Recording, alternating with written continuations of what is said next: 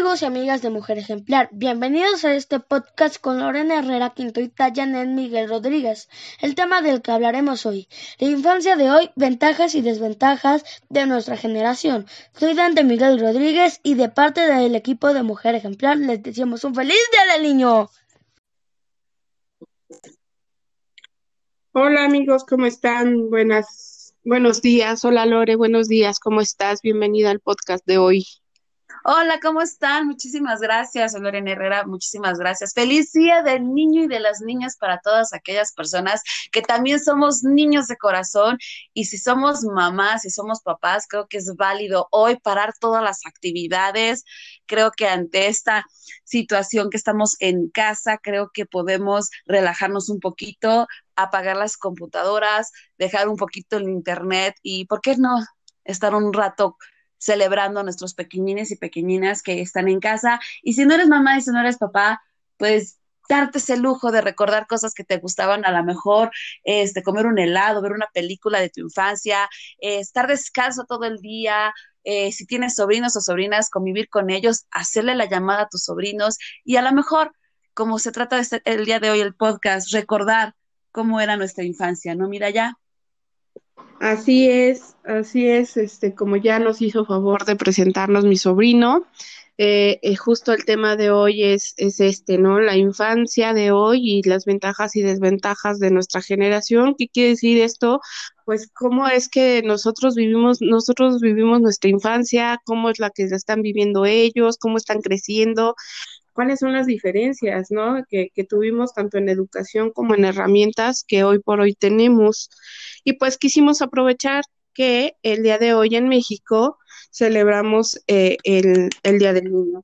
¡Yay! Sí. A todos los niños y como bien dices tú, a nuestro niño interno también hay que consentirlo.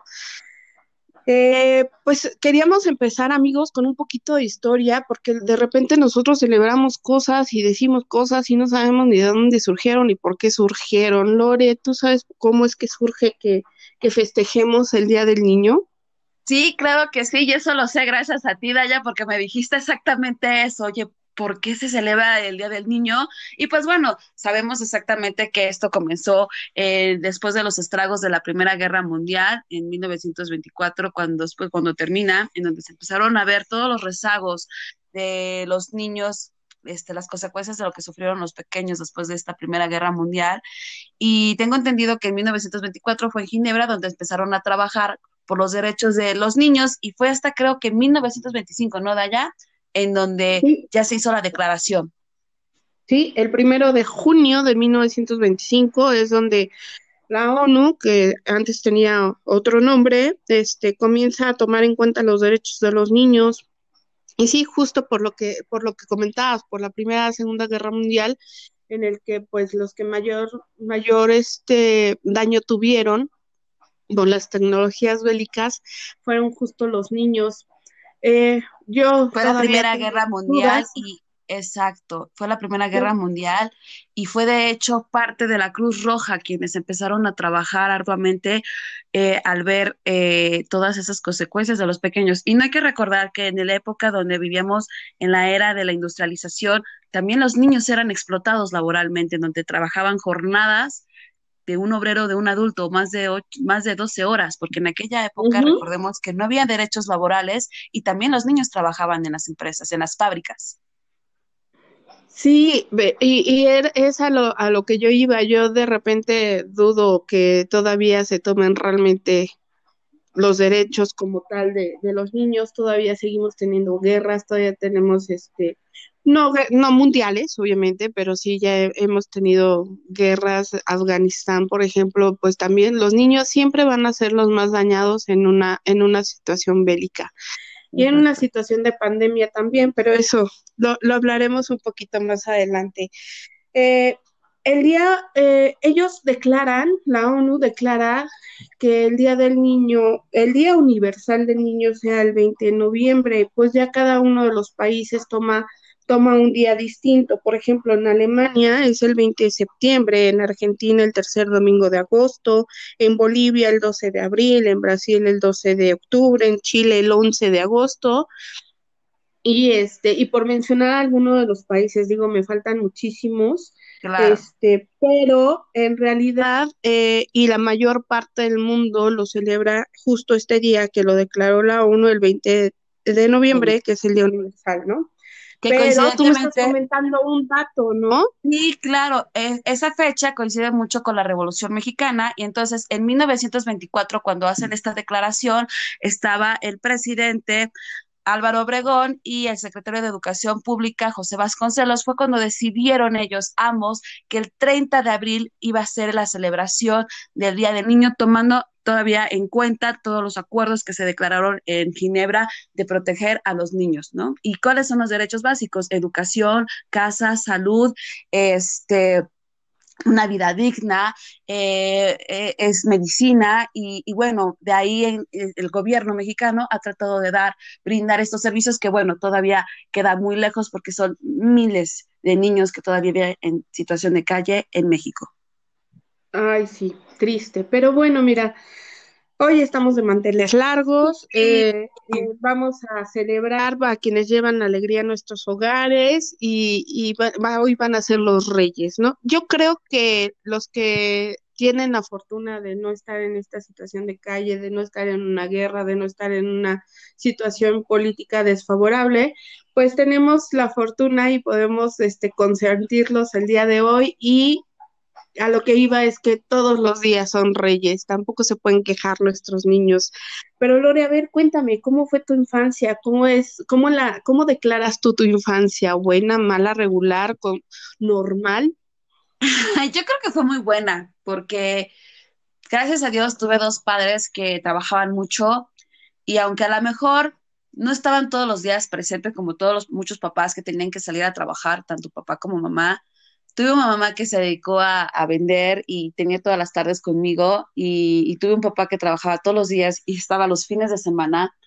Pero en esa época recuerdo que vivíamos tiempos diferentes, tiempos en donde tú podías salir a la calle, en donde podías andar en bicicleta, andar en patines. En, este entonces, en ese entonces no existían los fraccionamientos, ¿no? Las calles cerradas, todo era público, eran este, vías abiertas y, yo me acuerdo que salíamos todos los niños de mi calle, que, fuimos como una generación, que ya somos papás normalmente, y en su mayoría, y salíamos, y salíamos a jugar en la, en, la calle, a jugar a las strays, a las escondidillas, al stop, a, bote pateado, salíamos con las bicicletas, con los patines, jugábamos a coleadas, nos trepábamos a los árboles, porque yo vivo en un municipio que se llama Cautitlán Izcalli, que significa tu casa entre los árboles, hoy ya no existen esos árboles, desafortunadamente, pero en esa época sí, enfrente de tu casa había casi siempre un árbol, ¿no? Entonces nos trepábamos a los árboles, era muy fácil de allá en esa época eh, irnos, caminar solos había, hay varios lagos ahí cerca, el lago de los lirios, y nos podíamos ir solitos al lago de, los, al, lago de los lirios sin preocuparnos, podíamos irnos a otras colonias en bicicleta o caminando. Yo, de hecho, yo siempre estudié en la tarde, desde la secundaria estudié en la tarde todo hasta concluir mi carrera y eran otras épocas, porque nosotros podíamos estar jugando hasta las nueve de la noche, yo creo, no creo que hasta las diez, pero sí en vacaciones era muy noche y solamente escuchábamos el grito de nuestras mamás, eh, Lorena, Alma, o el chiflido, ¿no? Y que ya ubicábamos de ya métanse, ¿no? Pero sí, era otra época, era una época donde tenías la libertad de ser niño y estar en la calle, sin ningún peligro. Sí, claro, yo también me acuerdo de, de, eso. La verdad es que yo mi infancia la, la, viví en un departamento, mi mamá sí fue un poquito más estricta, no nos dejaba jugar en la calle, pero sí, sí, sí veía eso y también cuando iba con mis primos, pues ahí sí ya no había más y era fin de semana y sí podíamos salir y este y jugábamos igual, nada más que yo fui como más machorra, yo jugaba fútbol, jugaba fútbol americano y mis primos me cuidaban y este era, era, era, era muy distinto, muy había más seguridad, había más confianza, la gente creo que, que respetaba un poquito más a, a la infancia. Y, eh, y también me, me acuerdo que, que, mis primas mujeres se enojaban porque ellas querían que yo como niña jugara con ellas a las Barbies y yo era muy torpe, era muy torpe con la o sea, tacitas chiquititas que no te caben ni en el dedo pulgar, y, y, yo llegaba y así tal cual tiraba todo el escenario y así de, ay no, yo esto no, yo mejor me voy allá con los niños a jugar la avalancha, me rompía el vestido, mi mamá me tenía que, que llevar a las fiestas una segunda muda porque siempre terminaba sucia o terminaba con la falda rota porque se atoraba en el freno de la avalancha. En el rancho de mi abuela, eh, también había muchos árboles y también me trepaba a los árboles y me acuerdo que también mi abuela me decía, bájate de ahí porque las mujeres secan los árboles y no sé qué, y yo así de, mm, pues no, fíjate que a la fecha el árbol ahí sigue y me sigue. lo conozco, lo conozco, el árbol de zapote. Exacto. El zapote negro, qué rico. Sí, y, pues yo me sigo trepando al árbol y ahora ya se hizo eh, eh, tradición, ahora ya va mi, mi sobrino y también se sube, se sube al árbol como chango. Pero fíjate que yo veo que justo eso, ¿no? Que los niños hoy son, aparte de, de tener como toda esta, esta, este bombardeo tecnológico, no sé si más bien eso los haga más receptivos, más empáticos y más conscientes del mundo que los rodea, que tiene que ver con, no sé, te, te, digo, no sé si tengo, tenga que ver con la tecnología o con la información globalizada, algo que, pues, que nosotros no teníamos. No, la verdad, yo me acuerdo que cuando éramos pequeñitas o pequeñitos, a lo mejor comenzó por los años 80, no recuerdo, amigas, si ustedes me pueden corregir el dato, a finales de los 80 llegó el Atari, que era algo como la nueva tecnología, en donde ya los niños a lo mejor, pero no era siempre, se metían un rato a jugar al Atari, ya sea, ya sea, ya sabes, a, a derribar el avioncito, un avioncito que salía y disparaba rayitas amarillas o verdes, dependiendo del color de tu monitor, y este, o de tu televisión, y ahí salía. Eh, me acuerdo que después llegaron los Tetris, llegó el, el, el, Nintendo, el famoso Nintendo, en donde mucha gente o las, las personas que llegaron a tener esta posibilidad, porque eran, pues no eran cosas baratas y no todas las personas lo podían tener, e, ese, esa adquisición, ese producto, pero me acuerdo que los que, los que, los que lo tenían, pues estaba el, programa del pato, ¿no? En donde tenías una pistola y tenías que, matar y el famoso Mario Bros. Pero era como que lo mucho. Y, y además, no hay que olvidar, esos localitos de, de, Nintendo, no, de las maquinitas.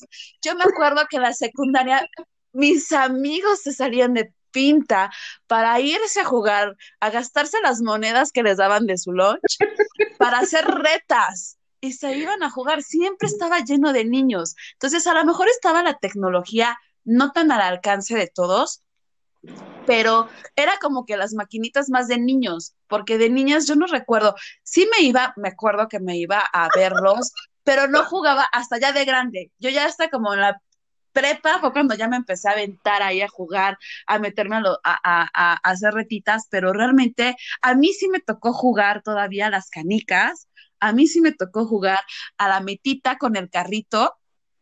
Y aquí todo duda ya, muy interesante porque aunque yo sí jugaba también a las Barbies, porque a mí me, me, compraban las Barbies, a mí me encantaba jugar a las muñecas, este, tenía una casita, un mueble que me hizo mi papá donde era la casa. Y entonces yo no desarmaba, yo ya no hacía cenas, yo ya estaba la escena ahí puesta, ¿no? Yo tenía la sala, la comida. Y no se crean que todo eran productos de esta marca.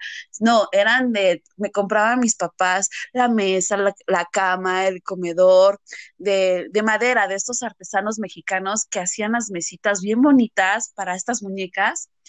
Y yo ya tenía plantada la casa, y entonces yo ya, yo ya jugaba un ratito ahí, jugaba también con amigas, no me gustaba jugar al té, desde la fe, desde, desde ahorita no me gusta cocinar, creo que, de hecho, ahorita les voy a platicar de una tesis que estuve haciendo, en donde hay cosas que no me gustaban hacer, no me gustaban hacer de niña y hoy se ejemplifica, ahorita les platico esa, esa, esa hipótesis, pero una cosa que me llamó mucho la atención de allá, si tenías, si viviste todavía en esa época los estragos de te toca ser niña, debes de jugar esto, y te toca ser niño y los niños pueden jugar esto. ¿Sí lo sufriste? No, no, te digo que mi familia fue muy rara. A mí sí me dejaron ser, digo, salvo mi abuela que me hizo ese comentario cuando me trepé al árbol, pero pues yo como niña la verdad es que tampoco, tampoco estaba tan marcada esta parte del, del, feminismo en el que, ay mamá, no le digas eso a la niña, mi mamá nomás me dijo, ah, pues que no te va tu abuela o súbete a otro, eh, a otro árbol o cosas así, pero no, yo siempre te digo, yo fui muy machorra, desde siempre fui muy machorra, yo sí jugué en las maquinitas, este, eh, y, y, por esa razón, y te digo, como mamá era como muy especial, muy estricta, sí nos compraron el Nintendo y traía este, la pistola y traía el tapete, el Nintendo que nosotros jugábamos. Mis hermanas y yo le hacíamos trampa porque había, me acuerdo que en el, en el, en el original venía Mario Bros. Uno, venía el del pato y venía para que jugaras el tapete uno de Olimpiadas.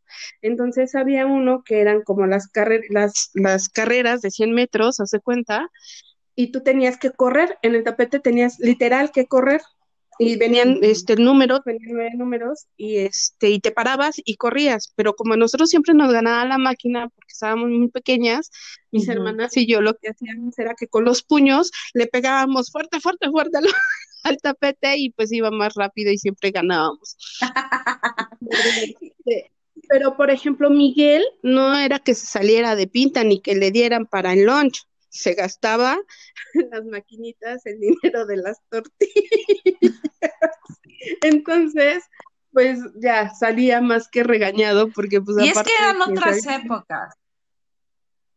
Sí, sí, eran otras épocas. Y es que te preguntaba esto, vaya, de la diferencia, porque yo tampoco de niña lo sentí. Yo lo sentí ya más de grande, pero la diferencia de que eres niña o eres niño, yo lo sentía más por los niños, porque en esa época mi mamá no, mm, fíjate que a pesar de que mi mamá era estricta, de infancia me dejó jugar. Como ella no pudo jugar, eran otras épocas.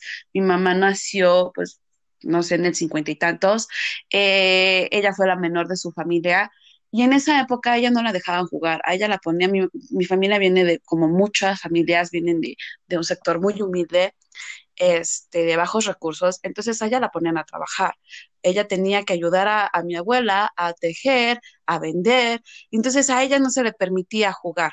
Ella a lo mucho llegó a tener una dos muñecas, si bien le fue, y, y entonces ella, es, siempre como padres tratamos de compensar a los hijos o a los sobrinos, ¿no? Si no somos papás.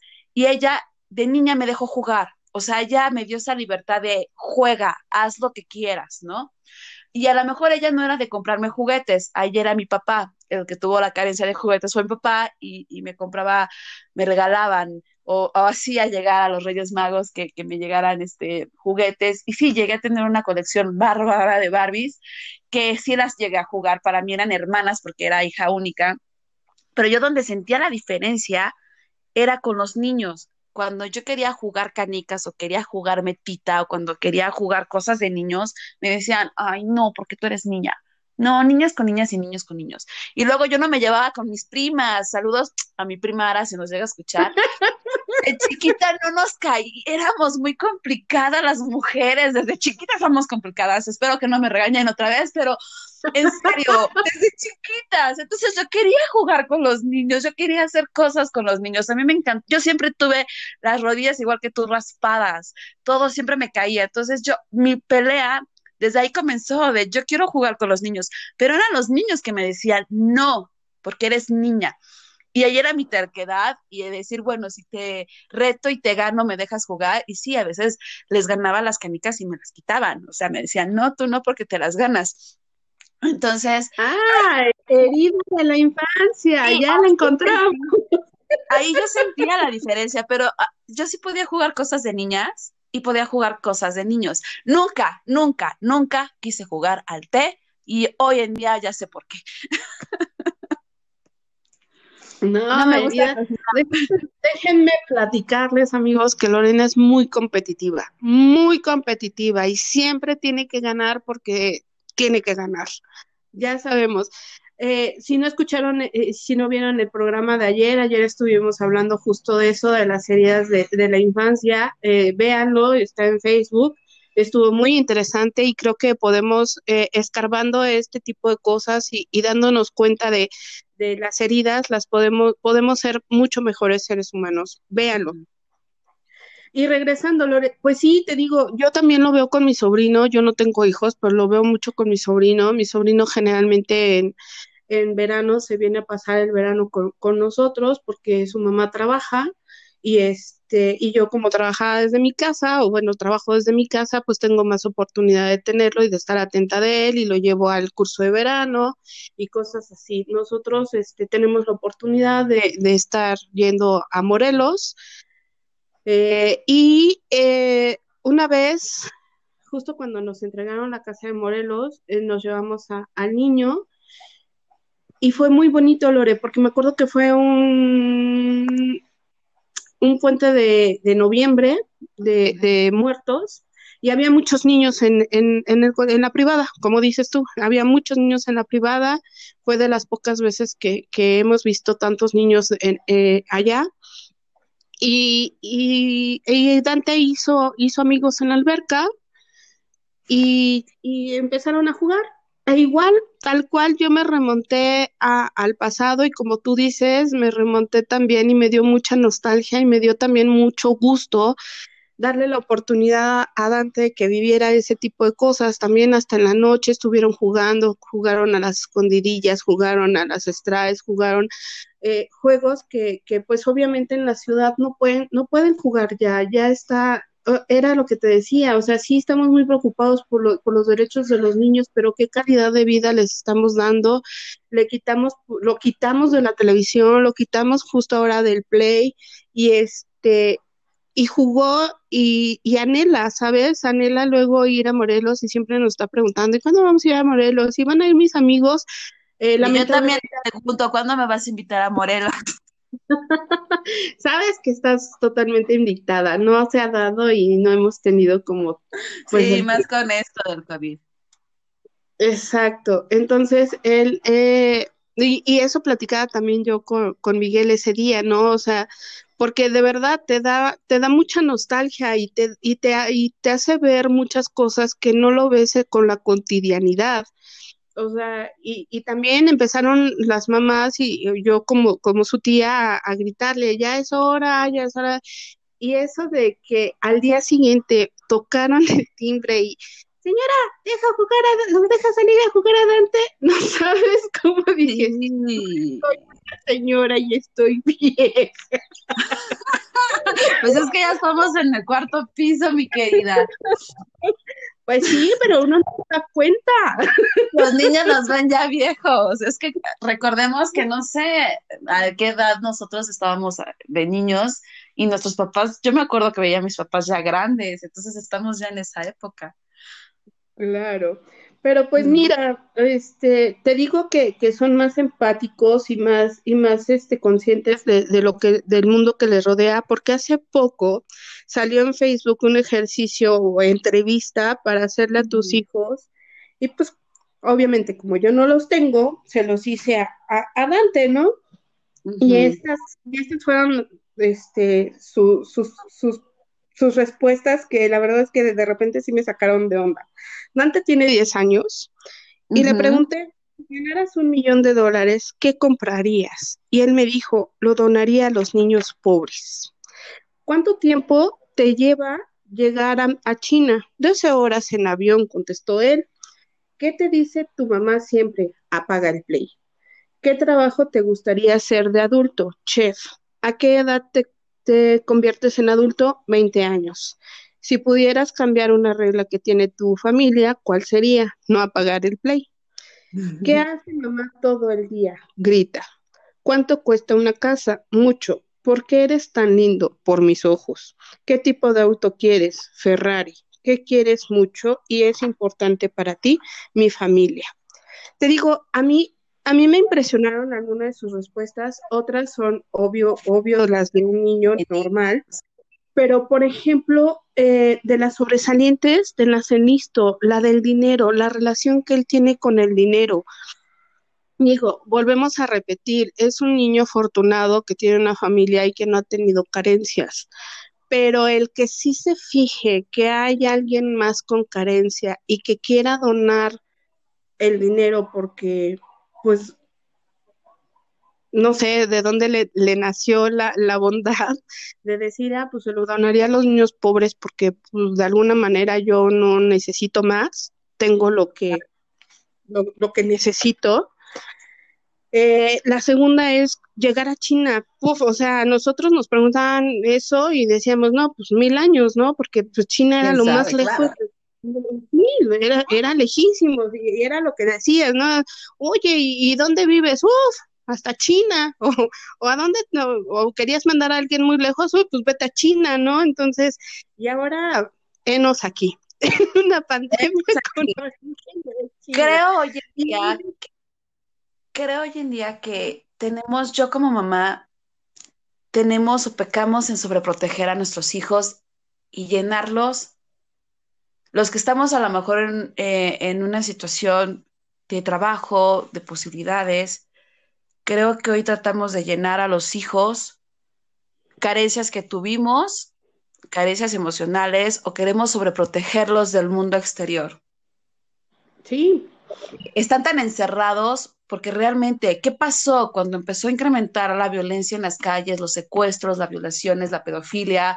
Eh, la verdad es que nosotros, yo me acuerdo que de joven lo mucho que nos espantaba, que ya teníamos como 16, 17 años allá, fue el chupacabras o van a secuestrar, están secuestrando a los niños para robarle los órganos. Eh, y era lo mucho que escuchabas, ¿no? O el roba niños, ¿no? El roba chicos. Pero nunca lo veías tan fácil o no conocías a alguien o, o no conocías al que conocías, al, al que le había pasado, ¿no? Entonces, cuando se llega la información, cuando llega la tecnología, cuando llega, pues ya tienes más datos, ya sabes más de secuestros, ya sabes que está, está eh, porque me queda claro que los secuestros, el secuestro infantil siempre ha existido, nada más que ahora ya tenemos la tecnología y ya lo sabemos, eh, este, la, el, la prostitución infantil también. Nada más siento que sí hay una degradación social e, e, y humana Creo que como seres vivos, como personas, ya no tenemos más valores. Pero ¿qué pasa? Eso pasa desde casa. Creo yo que la raíz es la casa. Y creo que como papás, desde mi perspectiva, estoy hablando yo como mamá, ¿no? Desde mi, desde mi trinchera. Queremos proteger a nuestros niños de todos los peligros que hay y, y también salió negocios infantiles de hacer lugares este, dinámicos o con actividades encerrados. No sé si te viste, los centros comerciales empezaron sí, a llenarse sí, de lugares cerrados. Entonces, hemos hecho como que una gran, una gran burbuja para que los niños estén en casa o para que los niños no corran peligro, pero al final tienen la tecnología en casa, tienen la información en casa, y la escuela también es una gran influencia, los amigos también son una gran influencia. Y aunque queramos proteger a los niños, pues los niños siempre van a tener la curiosidad, siempre van a querer los datos. Y aquí me encantó que tu sobrino quisiera un Ferrari. ¿Dónde ve un niño un Ferrari? Pues porque lo ve en la tecnología y empieza a ver y dice, ay, quiero Ferraris. Mi hija, mi hija todavía está en la etapa de la fantasía, de que creen los ponis, cree, le encantan los gatos, para ella su mundo son los gatos. Y ella dice, mi, quiero tener una granja grande, mamá, para tener caballos y para proteger a todos los gatos y los perros y tenerlos ahí, porque no me gusta que estén los perros en la calle. Y, y ella ahorita ve eso, aunque yo no le hablo de animales, ella sabe que nosotros adoptamos animales de la calle, que son, o de, que son de organizaciones que rescatan animales. Y ella dice, yo quiero tener un terreno grande para poder tener estos animales y este, y poder este defender a, a, a, ellos y darles de comer. Entonces la conciencia empieza, aunque nosotros no les hablemos de los problemas sociales, ellos se dan cuenta. Es increíble. Sí. Es increíble. Sí, sí. ¿Cómo se empiezan a dar cuenta? Mamá, ¿por qué ese niño está en la calle pidiendo dinero? Fuerte, ¿no? Mamá, este, ¿y qué pasa con los niños que están en la calle y, y, y del COVID? ¿Cómo se protegen? Sí. O sea, son preguntas que me hacen y yo así a veces me sacan de onda. Mi hija, aquí lo digo literalmente, no voy a decir, pero nosotros somos, tenemos una creencia y ella no lo cree. No lo digo porque, no, bueno, lo voy a decir porque la verdad soy muy respetuosa. Mis hijos van a una escuela católica, así lo decidimos su papá y yo eh, en su momento, para que tuvieran ese, esos valores de, de Dios, yo creo en Dios, pero vaya, a, mi forma, ¿no? Y, y mi niña pequeña me dijo, mamá, es que yo no sé si creer en Dios o no creer en Dios. Digo, estás en tu, en tu libre albedrío de que si tú tienes la información, pues si tú ya la tienes, te la respeto, ¿no? Te la respeto. Sí, claro. Y ahí es como papás tenemos que empezar a, respetar la independencia y la individualidad de cada uno de nuestros hijos, porque ellos van haciendo su conciencia y su forma de ser, y no solamente es lo que los papás y mamás queremos enseñarles o mostrarles, sino que también pues viven en una sociedad que si realmente estoy, estoy consciente que si los sobreprotegemos, los únicos que sufren son ellos. Entonces, hay que dejar que los niños de hoy salgan a correr, que salgan a jugar, que el peligro está en la calle, pues mami, papi, salte tú a jugar con ellos. Igual yo vivo en una, tengo el privilegio, porque así lo llamo, es un privilegio vivir en un fraccionamiento donde tengo una privada y igual los niños salen a jugar y me encanta verlos jugar y en vacaciones dejamos como que es algo que todos los vecinos tenemos esa nostalgia y dejamos que nuestros hijos jueguen hasta las nueve de la noche pero en solamente en épocas de vacaciones. En épocas de clase, no, porque los niños están encerrados haciendo tareas, están encerrados haciendo otras actividades, los sobresaturamos, que vete a, a, danza, vete a patinaje, vete a hockey, vete a karate, vete a tu clase de música, vete a tu clase de no sé qué. Entonces, realmente, ¿cuántos papás y mamás están realmente tiempo de calidad con los hijos? Y yo también me lo cuestiono y yo también me lo autocritico. ¿Cuánto tiempo de calidad? Digo, yo hablo porque Dios me dio boca. Eh, no tengo, vuelvo a repetir, no tengo hijos, lo, lo más cercano es, es Dante, pero creo que es parte de crearle rutinas al niño, de crearle disciplinas. Digo, y, y, creo que también está bien que sean esa, esa, es parte de la rutina que en vacaciones de alguna manera, y creo que nosotros también lo vivíamos, ¿no? O sea, vacaciones, soy libre, o sea, como si te tuvieran esclavizado todo el resto del año. Pero, pero son disciplinas, son disciplinas y son rutinas que, que, que te van formando. Digo, no puede ser. Ah, eso no me queda duda. No puede ser libre todo el tiempo, porque entonces cuando llega la responsabilidad de ser adulto, pues también es un golpe. Ah, claro.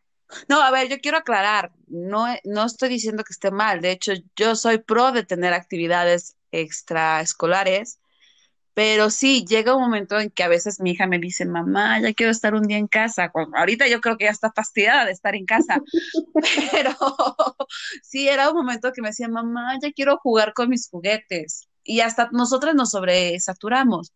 A lo que yo iba, Dayita, era que por ejemplo, tú eres tía, qué padre que le das ese tiempo de calidad a, tu sobrino, pero como papás, como mamás, y a lo mejor a ti también te ha pasado cuando estás con Dante, pero le das la tablet para que se distraiga un ratito y te deje trabajar un ratito, te deje en paz un ratito. Yo odio las tablets, las odio. En mi casa están prohibidas. Tengo la necesidad porque, pues ahorita en clases en línea tengo que tener dos niños en, en monitores a veces y pues no me daba la mi computadora. Pero soy enemiga de tablets porque los niños se, se envician. A mí no me gustan que mis hijos estén en la tablet, por ejemplo. Odio eso. Y, y, no es una, un ratito, quieren más quieren más. Y aquí como padres tenemos que poner límites.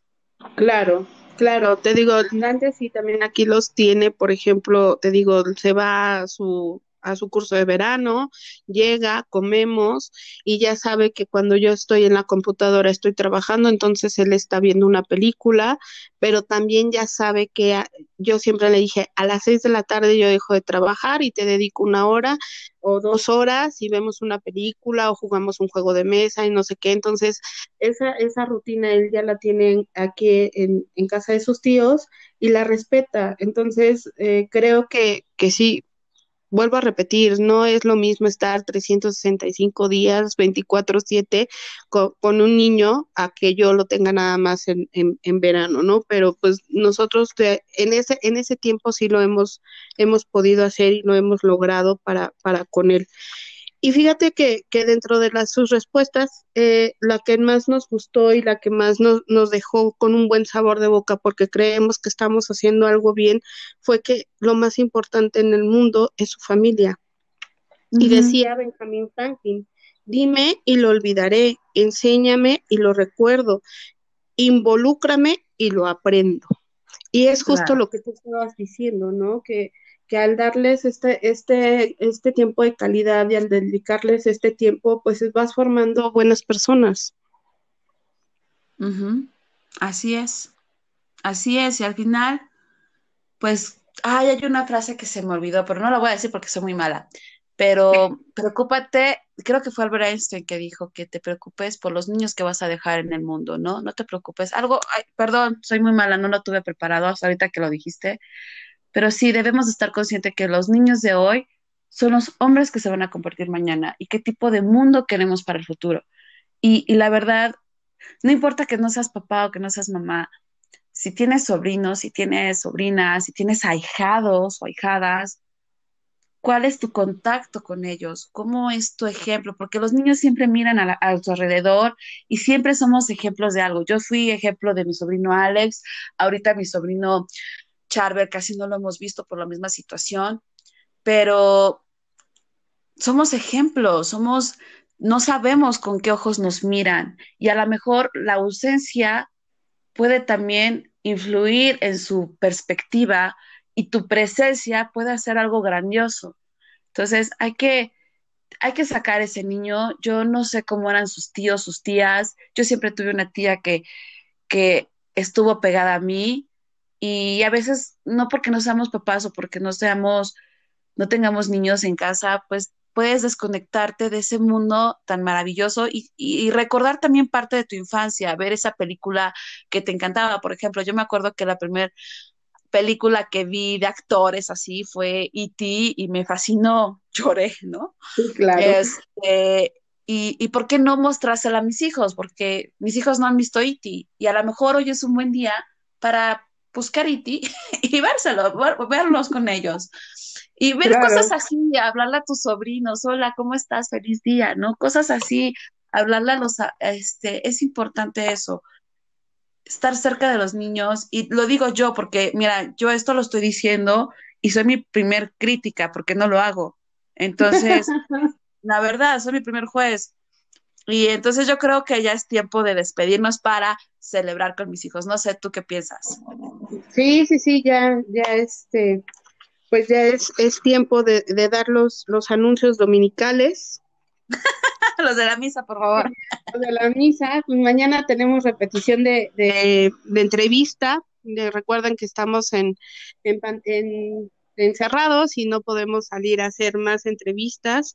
También este, estamos buscando hombres ejemplares porque tenemos la esperanza de que para esa época del Día del Padre ya podamos estar haciendo entrevistas. Estamos buscando este, hombres ejemplares para nuestro especial de junio. Eh, aún tenemos lugares para el reto con Lucy, nuestra nutrióloga, ¿verdad? Sí, tenemos lugares de yo quiero bajar de peso con Lucy Loya. Lucy Loya es nuestra nutrióloga especial, de, es nuestra, nuestra nutrióloga y está haciéndonos un reto donde está pidiendo mínimo 10 personas, en donde a través de un grupo de WhatsApp nos va a decir los alimentos que, que, tengamos en casa para prepararnos, para poder bajar de peso, para poder cambiar hábitos alimenticios y sobre todo para, ay, para no subir de peso en esta, en esta época de aislamiento en casa o que quédate en tu casa, porque la verdad es serio, yo estoy segura que ya subí unos kilitos y aunque tratas de comer sano, pues se te antoja que las papitas, yo no soy de refresco, pero pues a veces así se me antoja el refresco, como que te da ansiedad. Sí, claro, la ansiedad sobre todo. Los eh, dulces. Eh, también tocaron ese tema muy bueno, oye, y también eh, lo mezclaron entre que la nutrición, entre que la herida de la, de la infancia. Santo Dios. Yo, mira, yo puedo tener dulces y no comérmelos, pero sí, yo creo que es más gula mío que, que alguna herida, porque yo veo tamarinos y me lo como como si fuera uvas, así de desesperada. Pero pues bueno, hay que verle dónde viene esa, esa falta de control ante mis tamarinos. Sí, claro. Eh, tenemos el club de lectura con la catadora de Hitler. Ya lo acabé, ya lo acabé. A mí ya se me olvidó, no, no es cierto. Déjenos en sus comentarios cómo van, cómo, cuándo vamos a hacer este. Aquí ustedes ponen los tiempos, este, díganos cómo van eh, para poder hacer nuestro debate. Eh, yo le comenté a Lore, yo tengo el presentimiento de, y no me falló mi presentimiento. Dijiste, se este lo van a echar en un más de un mes. Y yo dije, no, en 15 días, 20 días, no, más de un mes. Y ganaste la apuesta. no, todo el mundo es devorador de libros. Este, y, ah, ya, les quiero recordar Cinefilia con Augusto ah, Sierra. Vean, ¿no? El debate se pone muy bueno con las películas que nos recomienda. Eh, hace poco salió el de Tim Burton. Tim Burton, Clint Eastwood, eh, no me pregunte del programa pasado, pero hoy sí sé qué programa va a tener. Hoy a las 7 en Cinefilia, búsquenlo en Facebook en Cinefilia, este, con Augusto.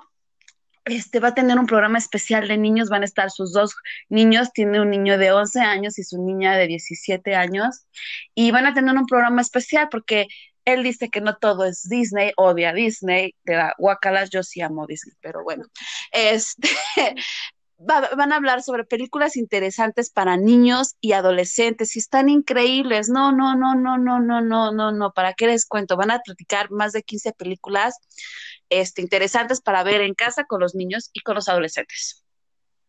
Me parece perfecto. Bueno, amigos, pues los dejamos. Nos vemos la próxima semana. Este, los jueves a las 11 de la mañana por Facebook publicaremos ya la liga de del Spotify y si no, este, pues directamente también en Spotify. Estén atentos. Muchas gracias, Lore. Muchas felicidades. Gracias, que estén bien. Feliz Día del Niño a todos y saquen ese niño interior.